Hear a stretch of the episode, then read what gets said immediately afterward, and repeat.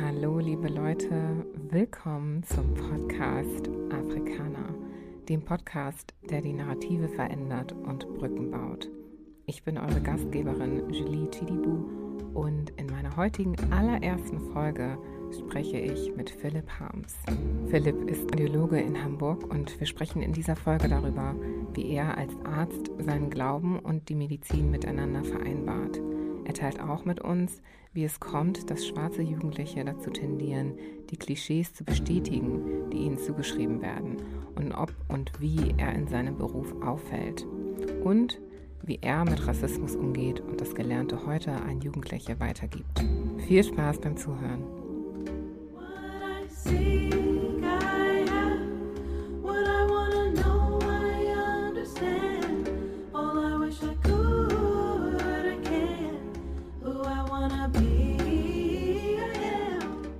Herzlich willkommen, Philipp.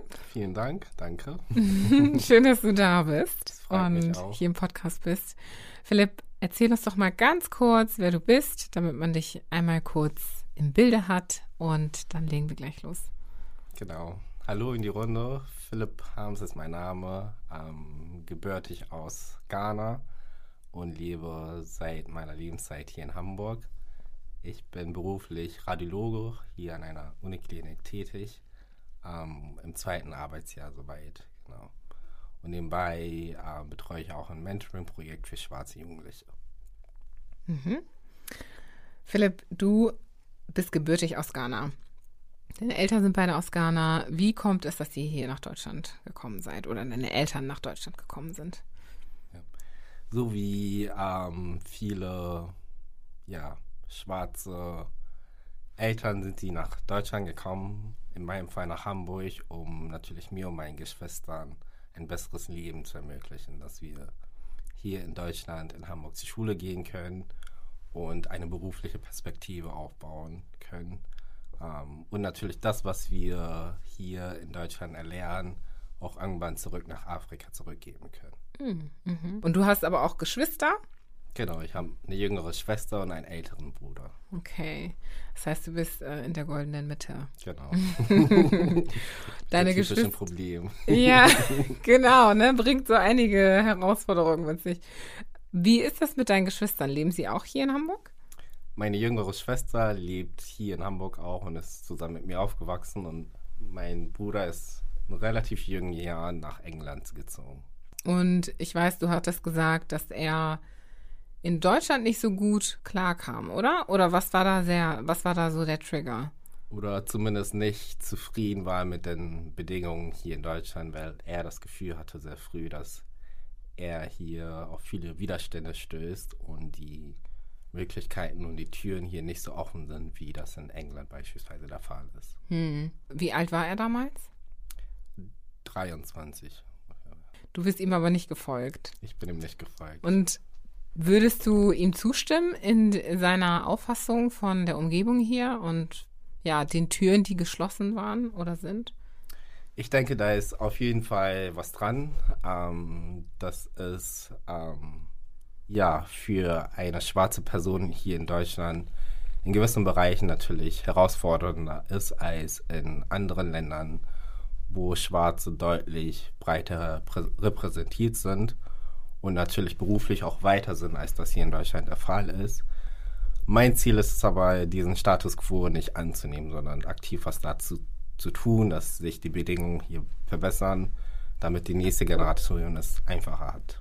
Wie sieht sowas aus? Also wie kann ich mir das vorstellen, wenn ähm, du sagst, der Status quo ist etwas, was hier verändert werden kann? Kannst du den Status quo beschreiben?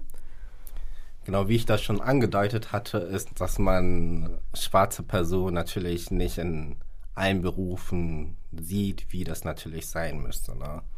Ähm, wie zum Beispiel? Natürlich einen sehr großen Teil der Bevölkerung aus.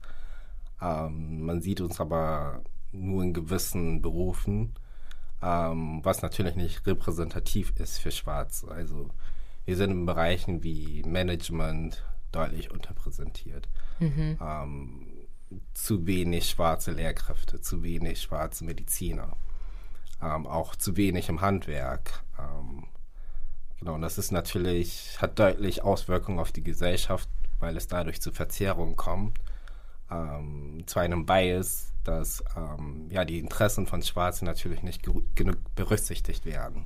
Wenn es um die Entscheidungsträger geht in diesen verschiedenen Bereichen, ne? Unter anderem. Und das mhm. ist natürlich auch für die junge Generation wichtig, Schwarze in allen Bereichen zu sehen.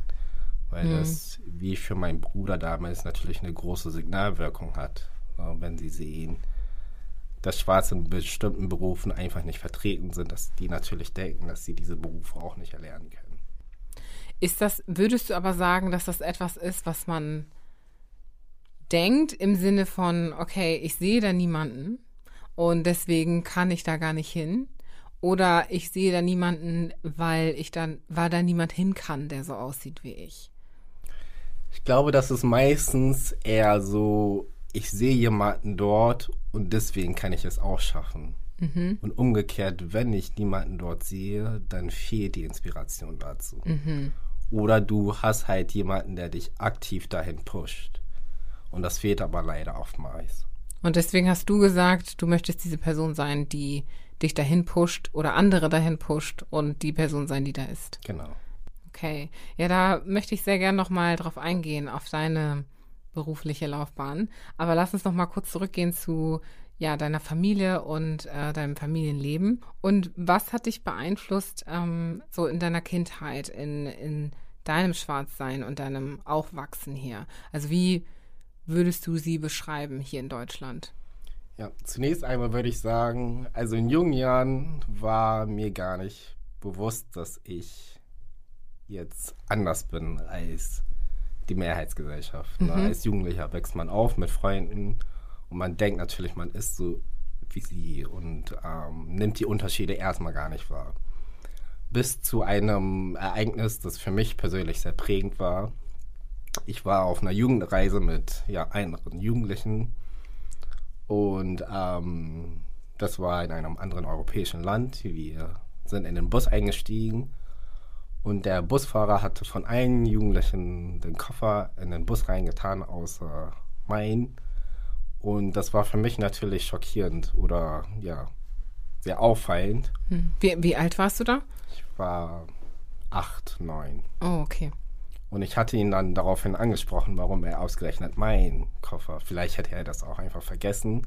Ja. Und er sagte mir plötzlich, ich bin nicht dein Neger.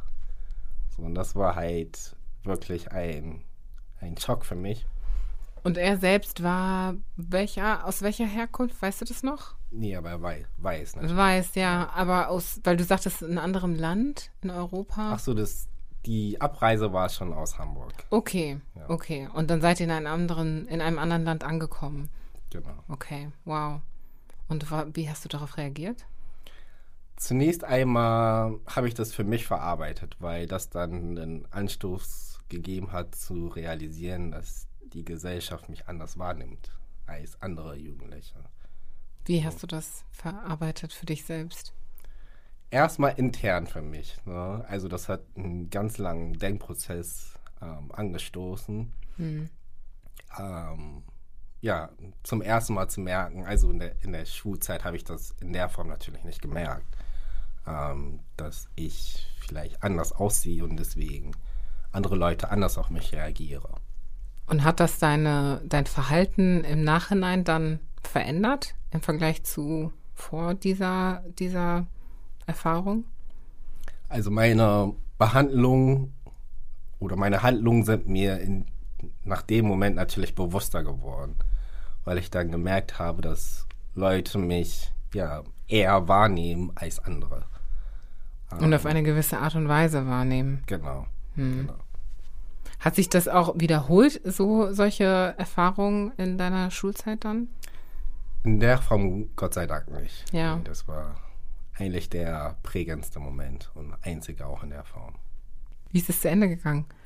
Genau, ich habe den Koffer dann tatsächlich selber reingetragen, hm. ähm, habe ihn aber nach der ähm, Fahrt nochmal damit konfrontiert, ähm, dass ich das nicht einsehe, dass er von allen den Koffer reintut und Mai natürlich außen vor lässt. Und man hat ihm deutlich angesehen, dass es ihm leid getan hat. Hat er sich entschuldigt? Das leider nicht. okay. Wow. Oh Mann. Ja. Aber so geht es vielen Jugendlichen in Deutschland leider. Und das ist seit, um auch wieder darauf zurückzukommen, ähm, was die Bedingungen hier vor Ort sind. Das ist leider alltägliche Realität. Ja, und das sind dann auch immer solche Situationen. Du hast da kein Handy parat oder weißt du, irgendjemand, der ein Zeuge sein könnte, notwendigerweise, um das weiterzutragen, damit, mhm. damit, damit dagegen angegangen wird, dagegen angegangen wird. Es ist ja. total schwierig, dann irgendwie handlungsfähig zu sein, wenn man sich da so hilflos genau. fühlt. Ne? Absolut. Ja. Und das ist das offensichtliche, der offensichtliche Rassismus. Auf der anderen Seite gibt es den, der nicht so offensichtlich ist, der ja vor verschlossenen Türen passiert, wo Leute aufgrund ihrer Hautfarbe per se zu gewissen ja, Jobgelegenheiten, zu Wohnungen, ähm, zu beruflichen Abschlüssen verwehrt wird, was ich eigentlich sogar noch schlimmer finde, hm. weil das dein ganzes Leben noch mehr prägt. Nun hast du aber Gott sei Dank nicht mehr solche krassen Erfahrungen dann gesammelt, als du ähm, weiter aufgewachsen und zur Schule gegangen bist. Wie ist das in deinem Studium, äh, in deiner Studienzeit gewesen? Mhm. Also da muss ich ganz klar sagen, war ich der eins oder einer der wenigen ähm, schwarzen Studierenden. Ähm, man muss aber auch ganz klar sagen, dass der Studiengang sehr aufgeklärt war, ne? dass das Bewusstsein dafür sehr stark vorhanden sind und die Studierenden Gott sei Dank auch dafür geschult werden, auf ähm, unterschiedliche Kulturen einzugehen ähm, und auch das Bewusstsein für Rassismus natürlich zu entwickeln, auch im klinischen Kontext. Das ist, glaube ich, etwas, was in den letzten Jahren ja deutlich angestoßen worden ist, was wirklich super wichtig ist. Das heißt, du bist aber noch immer der einzige Schwarze, in deinem Studiengang gewesen? Ich war Oder? nicht der Einzige, aber von, ich sag mal, 400 Studenten oder Studierenden waren es fünf. Hm. Und also du kanntest die alle oder wie war da die Verbindung? Ich kannte die alle. Du kanntest die alle. natürlich. Einfach die zu sehen, ne? Ja, ja. Vernetzt sich natürlich. Hm. Hat dir das dann auch eine gewisse Art von Kraft oder ja, Motivation gegeben oder inwiefern hat dich das beeinflusst? Genau, also obwohl wir so wenig waren, war es, wie du schon sagst, wirklich eine große Motivation zu sehen, dass man dann doch nicht alleine ist ähm, und dass man, ja, dadurch, dass man die, den sehr ähnlichen Hintergrund hat und die ähnlichen Herausforderungen sich doch gegenseitig sehr gut stärken kann. Und das ist auch durch das gesamte Studium so gewesen, dass man wirklich ja, sich immer regelmäßig vernetzt hat, sich ausgetauscht hat und sich gepusht hat. Würdest du dir wünschen, dass es mehr schwarze Menschen in der, in der Umgebung, also in der Medizin gibt? Absolut. Ja. Ähm, das ist, wie ich schon erwähnt hatte, natürlich auch für die klinische Versorgung sehr, sehr wichtig, weil man heute weiß, dass ähm, man auf die kulturellen Bedürfnisse der Patientinnen eingehen muss. Ähm, und natürlich auch den kulturellen Hintergrund verstehen muss, weil das natürlich eine sehr große Auswirkung auch auf die Behandlung hat. Hm. Also man muss die Patienten vollumfassend verstehen, dass man überhaupt die Ätiologie oder die Ursachen der Erkrankung manchmal versteht. Also ich muss sagen, ich kenne keine schwarzen Ärzte. Seit, also bis jetzt. Mhm. Du bist so einer der wenigen, die, die ich kenne, die in dieser, ähm, in diesem Bereich tätig sind. Das muss dann aber auch für weiße Menschen besonders sein. Wie reagieren Patienten denn darauf, wenn sie dich sehen? Also, die, es ist unterschiedlich. Also es gibt die eine Gruppe, die das ganz offen anspricht. Okay, ähm, was sagen die dann? Da gibt es auch zwei Untergruppen. Das kann man wieder. es gibt die eine, die natürlich das sofort an, in Anführungszeichen negativ konnotieren, dass sie sagen, warum bist du nicht hier und nicht in Afrika? Und dort könntest du ja viel mehr machen als hier. Mhm. Okay, wow. Ähm, und dann gibt es die anderen, die das natürlich sehr positiv sehen und dich eher pushen und eher in Anführungszeichen stolz darauf sind dass jemand trotz seiner Herausforderungen, die natürlich mit der Hautfarbe einhergehen, es trotzdem geschafft haben. Und dann hat man die andere Gruppe von Patienten, die natürlich auch eine schwarze Hautfarbe haben. Und die freuen sich total. wirklich, das ist für die schon die Heilung per se. wow. Und das meine ich ja halt auch mit der Signalwirkung für die mm. Patienten, dass sie dann sofort sehen, okay, da ist jemand, ich muss nicht viel erzählen, der weiß schon, was der ich weiß schon, ja. Genau. Krass. Also die sagen dir dann auch, dass sie so glücklich sind, dich zu sehen. Genau. Hm. Absolut. Ja. Was macht es mit dir? Also, wie fühlst du dich dann? Oh, sehr gut. Ja. also wirklich sehr, sehr gut. Ja. Hm, das muss doch echt total bekräftigend und stärkend sein, dann ja. sowas zu hören. In der Tat, ja. Und wie ist das mit deinen Kollegen? Also für die ist das wahrscheinlich mittlerweile schon etwas Normales natürlich, dich auf der Arbeit zu sehen. War das immer schon so?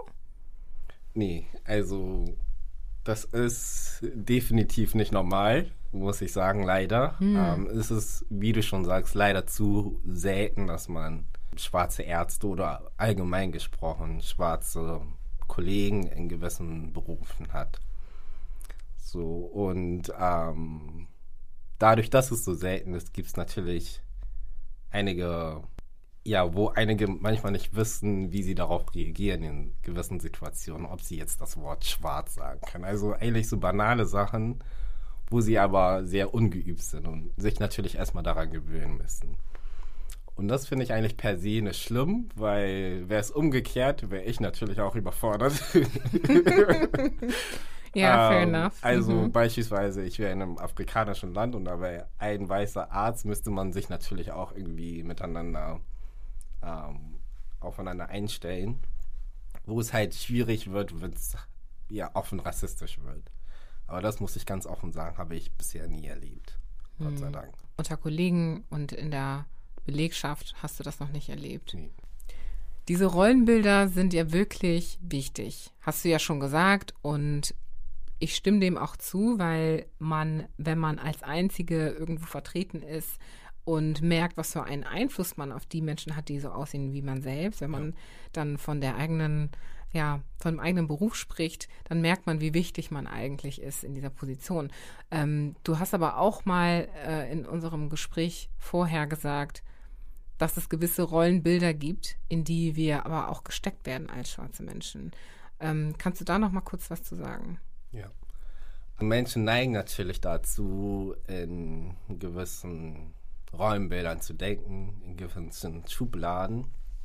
Und gerade als Person mit einem offensichtlichen Merkmal wie die Hautfarbe, die ja eigentlich so oft das Erste ist, was für einen spricht, ähm, ist es oft so, dass man dann in gewisse Räumbilder die dieser Hautfarbe zugeschrieben werden, gesteckt werden. Sowohl als Jugendlicher als auch als erwachsene Person. Und damit wird man halt als Jugendlicher sehr, sehr früh konfrontiert. Sei es in der Schule, dass man dann als junger, schwarzer, schwarze Person gewisse Räumbilder hat, wie dass man nicht der lauteste in der Klasse ist, der Klassenclown. Oder dass man der Tänzer ist oder der Sportler das ist manchmal oder oftmals sogar positiv gemeint, so. Ja. Ähm, hat aber manchmal echt negative Konsequenzen, weil die Bandbreite des Schwarzsein natürlich groß ist. Ne? Also schwarze Menschen sind genauso unterschiedlich wie weiße Menschen das sind. Hm. Und welche negativen Konsequenzen, von welchen sprichst du da? Dass man die eigene Selbstentfaltung nicht so realisieren kann, wie es notwendig ist. Also wenn ich jetzt zum Beispiel einer bin, der Biologie mag statt Sport, dann neige ich natürlich dazu, wenn die Umgebung mir gewisse Fremdzuschreibungen gibt, mhm. dass ich die erfülle als das, was ich eigentlich gut kann. Wie sehen solche Fremdzuschreibungen aus? Eine Gruppe von Jugendlichen ist da und die sind laut und stören den Unterricht. Und der Lehrer neigt natürlich eher dazu, den Schwarzen aus der Klasse rauszuziehen. Hm. Weil er ihn natürlich als den Clown, wie gesagt, hält, als den Rest der Gruppe. Also, dass man von vornherein in diese Rolle gesteckt wird und dass man diese Rolle dann im Laufe der Zeit verstärkt. Also selbst annimmt und auch ausübt. Wie so eine self-fulfilling prophecy Genau. am Ende, ne? Genau. Das Ähm. sind sehr unterschwellige Momente, die aber eine sehr große Auswirkung haben. Ist dir das auch passiert? Also wurdest du auch in so eine Schublade gesteckt? Ich habe sehr versucht, gerade diese Stereotypen zu brechen. Sehr Ähm, bewusst auch? Sehr bewusst, ja, Mhm. ja. Weil ich bewusst nicht in diese Räumbilder reingesteckt werden wollte, sondern auch ein anderes Bild zeigen möchte, dass es eben nicht den typischen Schwarzen gibt. Was hast du da gemacht? Jetzt konkret in dem Moment laut sein. Also ich hätte zum Beispiel in dem Moment den Lehrer konfrontiert, dass nicht nur ich laut war, sondern die ganze Gruppe und er eigentlich die ganze Gruppe rausschmeißen müsste. Also es definitiv nicht legitim ist, nur nicht nur mich rauszuschmeißen. Oder in dem Fall mh, Sport, Musik. Ich habe mich auch für andere Fächer begeistert, die nicht typisch waren für einen Schwarzen. Und in dem Moment, wo man aufzeigt, hey, ich kann mehr als das, was ihr denkt, was ich kann, dann tut sich natürlich auch was bei den Leuten selbst, weil sie realisieren, okay, Schwarze können doch mehr, als wir dachten. Hm. Und was sich da getan hat, war nicht Widerstand? Oder was war das? Das habe ich bewusst versucht zu vermeiden, weil das gerade auch oft ein Problem ist, dass dieser Widerstand ja oft auch das wieder bestätigt, was sie dir zuschreiben. Also sei es Widerstand verbal oder Widerstand in Form von Gewalt oder was auch immer. Natürlich auch genau dieses Räumbild erfüllt, das sie dir zuschreiben. Und wie, wie machst du das? Also wenn ich mir jetzt denke, ich bin ein Jugendlicher oder eine Jugendliche und ich habe dieses Problem, dass man mir dieses Bild zuschreibt der schwarzen Person, wie komme ich da raus? Hm. Also ich würde schon definitiv die Person konfrontieren. Aber in einer Diskussion, äh, in einer durchdachten Diskussion. Das ist für einen Jugendlichen schwer. Ja. Und äh, ich würde, falls es halt schwierig ist, auch immer Hilfe dazu holen. ne? Da ist man nie auch allein. Ähm, sei es mit anderen Freunden oder mit anderen Lehrkräften oder mit den Eltern, dass man die Lehrkräfte oder seine Freunde auf diese Situation konfrontiert. Hey, das, was du in dem Moment getan hast, das war nicht gut. Auch wenn du dachtest, das ist normal und das ist eigentlich cool gemeint, wenn ich sage, du bist gut in Sport. Das ist eben nicht so. Also, dass es schon eine negative Auswirkung in dem Moment auf mich hat. Okay, das heißt also nicht einfach schlucken, was einem dazugeworfen wird oder Genau. gesagt wird, sondern aufnehmen und sich erstmal hinterfragen vielleicht, was tut das in mir? Bestätigt das wirklich meinen eigenen Gedanken? Ja. Oder sagt man mir hier etwas, woran ich vielleicht noch nie gedacht habe oder was mir eigentlich nicht so entspricht? Und das dann auch besprechen Genau. in einer durchdachten und strategisch geplanten, sage ich mal, Unterhaltung mit der Person. Genau. Ich finde das einen total tollen Tipp und ich wünsche mir ehrlicherweise, dass ich den bekommen hätte, als ich damals jünger, jünger war. Und ich glaube, dass viele andere junge schwarze Menschen diese Art von Kommunikation nicht kennen, weil sie oft von zu Hause hören, du musst mehr tun. Du musst doppelt oder dreifach so viel tun wie weiße Menschen, damit du diese Anerkennung bekommst, damit du diese Ergebnisse erzielst, die für sie total normal sind, mit halb so viel Energie und Aufwand. Und deswegen viele schwarze Menschen gar nichts sagen, weil sie davon ausgehen, dass es normal ist ständig diese Kämpfe kämpfen zu müssen oder ständig diese ähm, Konfrontationen schlucken zu müssen und sie gar nicht herauszufordern. Ja, ja. Also schlucken würde ich auf jeden Fall vermeiden, weil man damit natürlich auch die Leute in dem Moment bestätigt. Ähm, und Widerstand sollte geleistet werden, aber in einer strategischen Form.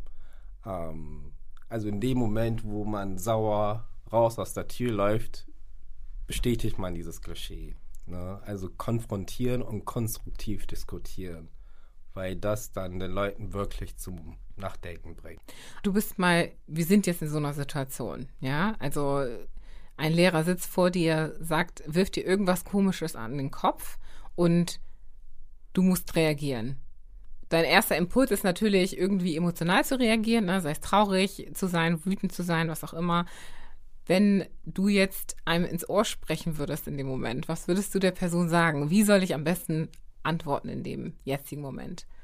Das kommt sehr auf die Situation an. Ähm, wichtig ist in dem Moment, finde ich, das Problem nicht an den Kern deiner Person ranzulassen, ähm, weil man dann aus einer Emotionalität reagiert. Und das ist immer schwierig, weil man dann nicht mehr das kontrollieren kann, was man sagt oder was man tut. Okay, das heißt, mein erster Gedankengang ist, der sagt das nicht oder die sagt das nicht gegen mich. Genau, gegen Person. deine Person, sondern aus Naivität. Hm. Also, also, die Person ist naiv, das soll ich denken in dem Moment. Genau, oder okay. unaufgeklärt. Oder, oder unaufgeklärt. Oder unsensibel. Also das Problem okay. liegt in erster Hand nicht bei dir, sondern bei der Person. Okay. Und der zweite Schritt? Dann in die Konfrontation zu gehen mhm. und erstmal die Situation darzustellen, wie sie ist. Und, und das, das aber nicht in dem Moment, sondern im Nachhinein. Genau. Aber du Nachdem sagst es ja auch gerade. erstmal Distanz zu dem Problem sozusagen entwickelt hast. Okay. Und das machst du ja eigentlich auch dadurch, dass du sagst, hey, das geht hier gerade nicht um mein Defizit, genau. sondern um die Person hat ein Problem, okay, registriert und jetzt ich spreche sie darauf an, genau. dass sie ein Problem hat. Genau. Okay. Ja. Ja, total gut.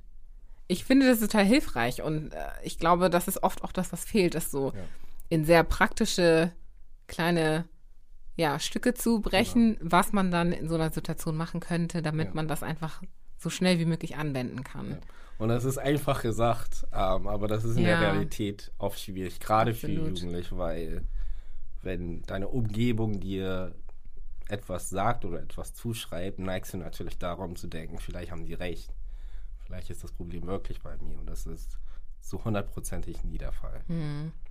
Was ist mit der positiven Perspektive auf diese Zuschreibungen.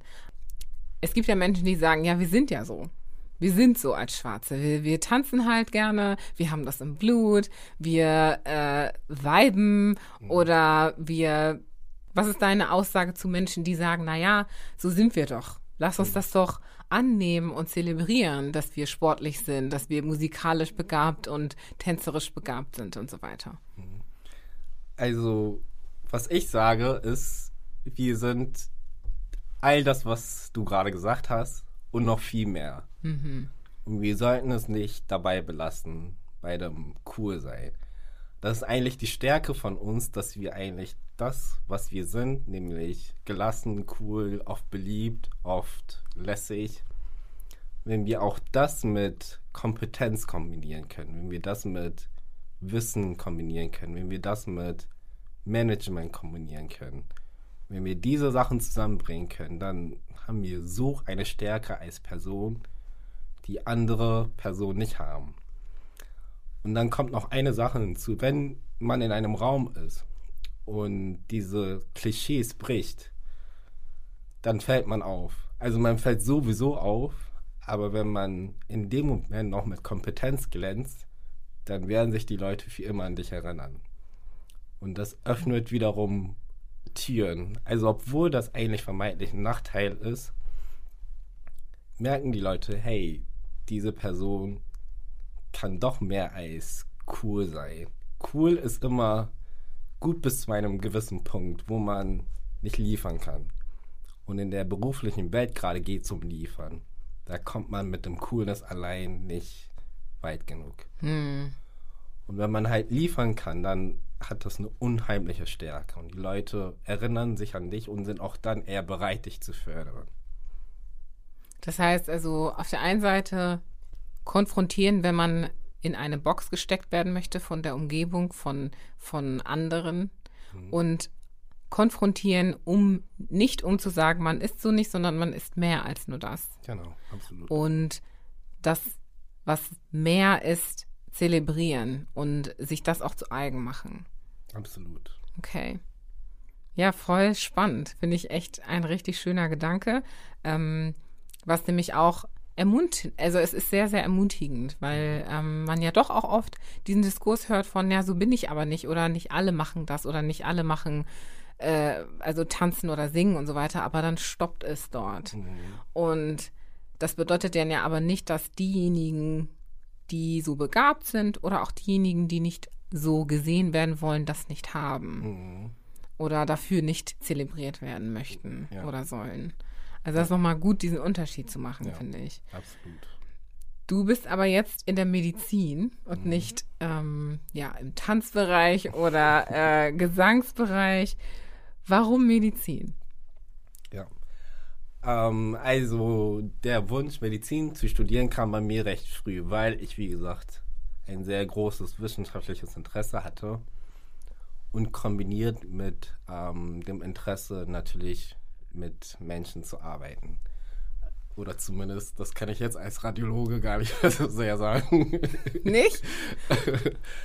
äh, dass ich zumindest etwas mache, was direkt einer Person zugutekommt. Ähm, und da war Medizin halt früh klar, dass das mein Interesse, meine Interessen widerspiegelt.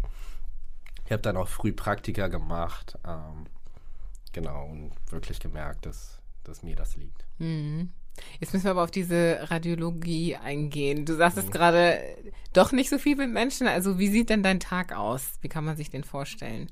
Ja.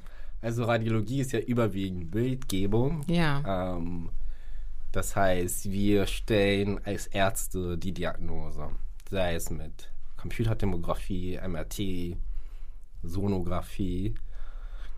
Ähm, das heißt, wir haben sozusagen mit der Therapie nicht so viel zu tun, sei es in der, es sei denn, man bewegt sich im Bereich interventionelle Radiologie, wo man natürlich durch minimalinvasive Verfahren auch therapeutisch bewirkt, aber der, das Aufgabengebiet ist primär Diagnostik. Es gibt aber auch Bereiche, wo man sehr, sehr viel Patientenkontakt hat. Sei es in der Kinderradiologie oder interventionelle, wie schon erwähnt, oder auch in der Neuroradiologie, wo man auch viel ähm, mit Menschen in direkten Kontakt zu tun hat. Mhm. Das heißt, du arbeitest hauptsächlich mit Geräten jeden Tag. Also du schaust die Bilder an, machst Bilder oder bekommst die Bilder, die gemacht wurden von anderen, um die dann einzuordnen und eine Diagnose auszusprechen. Genau, also wir arbeiten eigentlich primär mit anderen Ärzten zu, zusammen.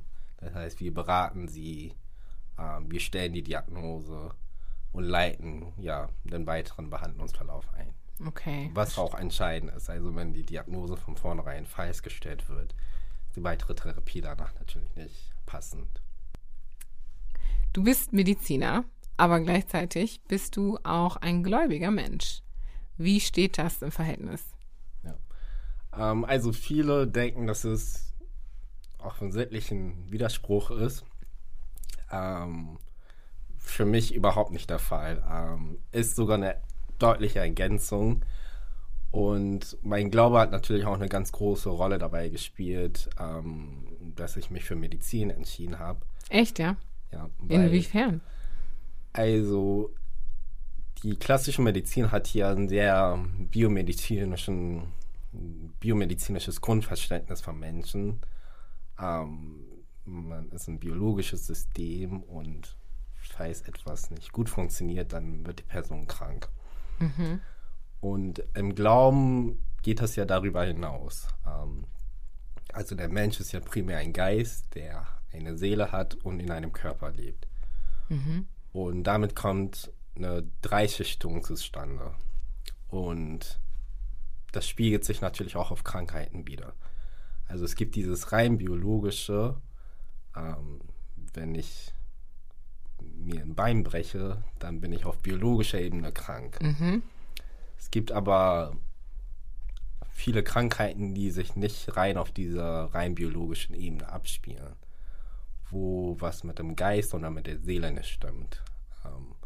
Und wo man sich natürlich auch auf dieser geistigen oder seelischen Ebene bewegen muss, um die Person zu heilen. Das heißt, ein Beispiel hier wäre, weiß ich nicht, jemand hat ein gebrochenes Herz durch eine beendete Beziehung oder was würdest du da als Krankheitsfall sehen sozusagen? Also jetzt nicht spezifisch Krankheit, ähm, aber oder sagen wir mal so gewisse Krankheiten sind eben nicht rein biologisch. Also das weiß man heutzutage auch in der Wissenschaft. Ähm, Dass sie zum Beispiel stressbedingt sind oder so oder dass es Übergänge gibt, ja, also durch Stress zum Beispiel eine biologische Krankheit entsteht. Genau, genau. Mhm. Also Psychosomatik, mhm. also wo man weiß, durch Ängste beispielsweise, dass dadurch natürlich auch Krankheiten entstehen kann. Und die Bibel sagt sogar auch ganz offen, ähm, durch Unversöhnheit kann jemand auch krank werden. Durch Ängste, durch ähm, ja, viele Sachen, die sich auf der geistigen, seelischen Ebene bewegen, spiegeln sich natürlich dann auf der körperlichen Ebene zusammen. Hm. Und als Christ kann ich das natürlich deutlich umfassender verstehen, dass der Mensch eben nicht die Summe seiner biologischen Reaktion ist, sondern das deutlich darüber hinausgeht, dass man natürlich auch für gewisse Krankheiten dementsprechend beten soll weil sie eben nicht, biolog nicht unbedingt biologisch heilbar oder, oder ja, heilbar sind. Genau. Ja. Das heißt, die Menschen, mit denen du zu tun hast, die du diagnostizierst, da hinterfragst du dann auch diese Bereiche. Also nicht nur, ähm, ich weiß nicht, ob das möglich ist in der Radiologie, weil es dann ja auch sehr klar schwarz-weiß, sage ich mal, ist, was man da auf Im den Bildern sieht. Aber okay, vielleicht, ich weiß nicht, wie du das da handhabst. Also es wäre auch mal interessant zu wissen, ähm, wie du handelst, abseits von jemandem, der ein Radiologe ist und nicht diesen Glauben mit sich bringt. Mhm. Also Radiologe ist nicht ganz schwarz-weiß. Ja.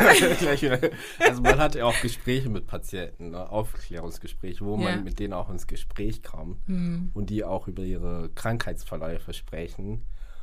Und man weiß heutzutage, ähm, also man bekommt das sogar gelehrt in, im Studium, dass man auf diese Ebenen auch eingehen sollte. Hm, mhm. ähm, dass man, also früher hat man schon sehr dazu geneigt, immer auf die harten Fakten zu gucken und gar nicht so sehr auf die ja, persönliche Ebene eingegangen und mit den Leuten auch über ihren seelischen Zustand gesprochen haben, weil oft da auch die Ursache drin liegt.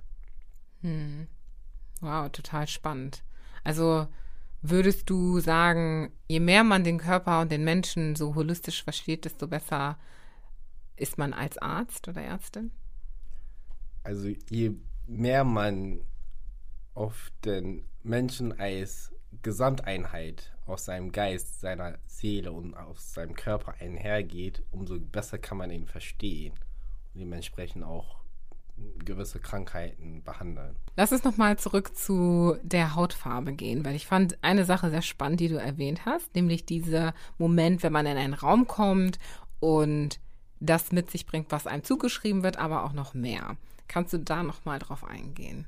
Ja. Genau, also ich bin ein Verfechter davon, dass man sein Schwarzsein per se nicht als Nachteil sieht. Dadurch, dass es so offensichtlich ist, fällt man auf. Mhm. Man sollte das aber als Bühne sehen, um seine Stärken zu präsentieren. Denn dann erinnern sich die Leute noch umso mehr an dich. Und man sollte es nicht dabei lassen, die Klischees von den Leuten zu erfüllen, sondern über diese Klischees hinauszugehen. Also gar nicht, dass man sich verstellt, sondern dass man zeigt, hey, ich kann mehr als ihr denkt, was ich kann. Ich sehe da immer als Obama als gutes Beispiel der nicht nur cool war, er war cool, er war das, was er als Schwarzer sein sollte. Lustig, ähm, vielleicht auch guter Sportler, aber er hat auf politischer Ebene auch ganz gut geglänzt.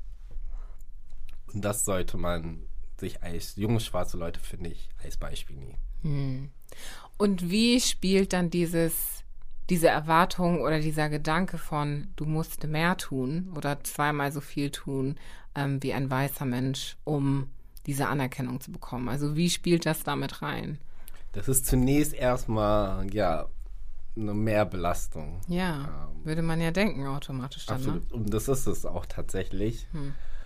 ähm, weil man sich in Anführungszeichen immer beweisen muss. Und das natürlich einen unheimlichen Druck auf einsetzt zu den anderen Drücken, den man sowieso hat als Jugendlicher. Ich finde aber, man sollte, soweit es geht, auch Motivation daraus schöpfen. Ähm, dass man das nicht als ja, negativen Druck, also es gibt ja verschiedene Formen von Druck. Ja. Ich persönlich bin einer, der eigentlich schon auch Druck braucht, um mich zu entfalten, um aus meiner Komfortzone zu kommen. Und man wird selber merken, wenn man das als Ansporn sieht. Ähm, und es ist auch gewissermaßen eine Befriedigung für einen, wenn man merkt, okay, die Leute sind gerade erstaunt, dass ich deren Selbstbild sozusagen gerade voll ändere. Mhm. Dann spornt es mich wiederum auch noch mehr an. Also zu sehen, ähm, ich kann den Status quo ändern, um wieder auf das, um die, auf die Einleitung zu kommen. Auch ein neues Bild von Schwarzsein zu definieren. Ähm, dass ich ja gewisse Fähigkeiten habe, die man mir erstmal gar nicht zugeschrieben hat. Hm. Das heißt, ja, diese Zuschreibung im Prinzip akzeptieren, annehmen mhm. und sie erweitern. Genau. Was auf jeden Fall motivierend sein kann. Es gibt aber natürlich auch Menschen, die sagen, du, ich habe gar keine Lust. Warum? Warum soll ich jetzt mehr tun? Warum soll ich mehr leisten? Warum soll ich dem gerecht werden? Ähm, weil da, nur damit ich was, damit sie mich so akzeptieren, wie ich eigentlich bin, damit ich diese Anerkennung bekomme. Warum kann ich nicht einfach nur Mensch sein und mit meiner Hautfarbe genauso den gleichen Weg gehen? Warum muss ich diesen Kampf kämpfen? Ja, ich finde persönlich, das widerspricht sich nicht. Und was ich sage, ist, dass es gar nicht darum geht, akzeptiert zu werden. Mhm. Ähm, man ist als Person in sich vollkommen und ähm, ja auch perfekt als schwarze Person. Also das sollte man nie als irgendwie Grund sehen, jemand anderem was zu beweisen. Okay. Worum es mir persönlich geht, ist die eigentliche, eigentliche Selbstverwirklichung. Mhm. Dass ich meine persönlichen Ziele erreiche. Und ähm, wenn dafür erforderlich ist, dass ich den Status quo gerade ändere oder dass ich gewisse Klischees aufbreche, dann ist es das wert. Mhm. Weil in dem Moment, wo man sagt, so wie ich bin, möchte ich so bleiben und ich bin so auch zufrieden und ich möchte dich dagegen ankämpfen, besteht natürlich die Gefahr, dass man diesen Herausforderungen, die unumgänglich in einer weißen Meergesellschaft da sind, dass man sich dem entzieht und natürlich dann auch seine eigene Selbstverwirklichung beeinträchtigt. Das heißt, du willst im Prinzip damit sagen, wenn ich das richtig verstanden habe, wir leben nun mal in einer Welt, die so ist und die äh, ja das einfach auch erfordert, wenn wir in einer weißen Mehrheitsgesellschaft leben, weil ein gewisses Bild ähm, dargestellt wird von uns, was dazu führt, dass wir diese dass diese Klischees uns zugeschrieben werden. Und wenn wir das irgendwie ändern wollen, um eben an diesen Punkt zu kommen, sagen zu können, hey, ich bin einfach nur ein Mensch und ich will nicht mehr machen, dann müssen wir zunächst einmal diesen Weg gehen. Ich würde es nicht so formulieren. Also, das bedingt natürlich zwei Seiten. Ne? Es okay. bedingt vor allem auch, dass die Gesellschaft sich ändert. Ja. Ähm, also wenn wir das bildhaft besprechen, es geht darum, dass wir mit am Tisch sitzen und mitentscheiden. Oder dass wir uns einen eigenen Tisch aufbauen. Aber dafür müssen wir erstmal mit an den Tisch sitzen. Und das tun wir noch nicht. Das tun wir noch nicht. Hm. Und die Gesellschaft muss natürlich sich auch umstellen, muss sich definitiv umstellen. Und natürlich auch, ja, von selbst auf dieses Bild von jetzt speziell schwarzen Jugendlichen ändern. Also man kann auch nicht erwarten, dass ein Jugendlicher gegen dieses Bild, dieses, dieses Klischeehafte anspricht. Das, das ist eine gesellschaftliche Aufgabe. Ja.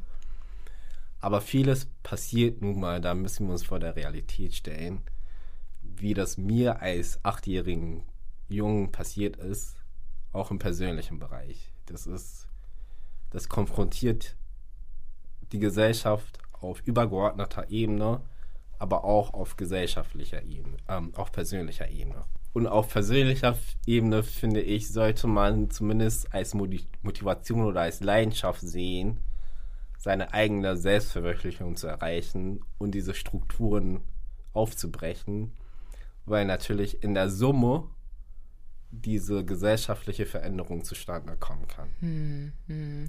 Und das heißt auch, dass die sel eigene Selbstverwirklichung ähm, voraussetzt, dass man diese Strukturen ja konfrontiert in der eigenen Art und Weise. Ja. Hm. Es ist leider traurig, aber es ist. Aber leider wahr, ja. ja. Was würdest du also einem, ja, deinem jüngeren Ich oder den jungen Leuten, die uns jetzt gerade zuhören, mitgeben, so für sich selbst in, auf diesem Weg der Selbstverwirklichung? Kurz mhm. vorm Studium, kurz vor dem ersten Job. Was würdest du der Person mitgeben? Du bist nicht alleine. Ähm, also du hast, du bist nicht die einzige Person, die diese Herausforderung hat. Und du bist nicht die einzige Person mit deinen Zielen. Also mein wichtigster Tipp ist austauschen, vernetzen, sprechen. Ähm, genauso wie du dachtest, dass ich der einzige Arzt bin, dachte ich früher auch, dass ich der Einzige bin, der zum Arzt, zum schwarzen Arzt wird. Aber heute weiß ich, es gibt viele schwarze Ärzte in mhm. Deutschland. Mhm.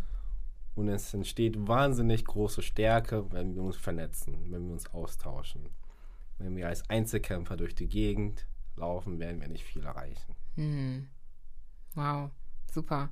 Also genau deswegen besteht dieser Podcast auch, ne? damit es diese Vernetzung geben kann, ähm, die nochmal gefördert werden auf eine andere Art und Weise. Und ich bin mir sicher, dass durch deine Worte jemand die Motivation gefunden hat, da endlich auch rauszugehen und zu sagen, hey, ich vernetze mich und ja. ich suche diese Menschen, um mich inspirieren und orientieren zu lassen. Und ja. ich hoffe sehr, sehr, sehr, dass ihr das tut, wenn ihr jetzt zuhört. Ich würde mich auch sehr freuen.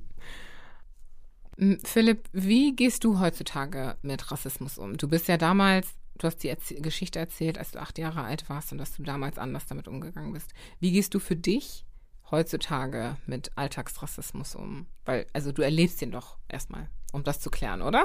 Genau, also das ist ja eine große Bandbreite an rassistischen Erfahrungen, die man erlebt, sei es, dass man darauf angesprochen ist, warum man so gut Deutsch spricht und auf solche Erfahrungen komme ich in Anführungszeichen klar. Was mich noch mehr stört, ist der strukturelle Rassismus.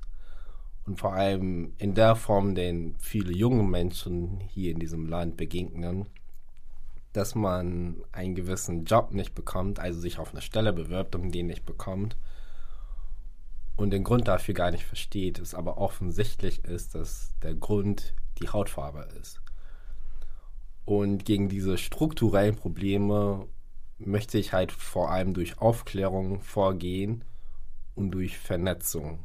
Ähm, es ist in unserer heutigen Welt das A und O, dass man sich vernetzt, dass man die junge Generation mit nach oben zieht, wenn man es selbst geschafft hat, dass man die Türen für andere Leute öffnet.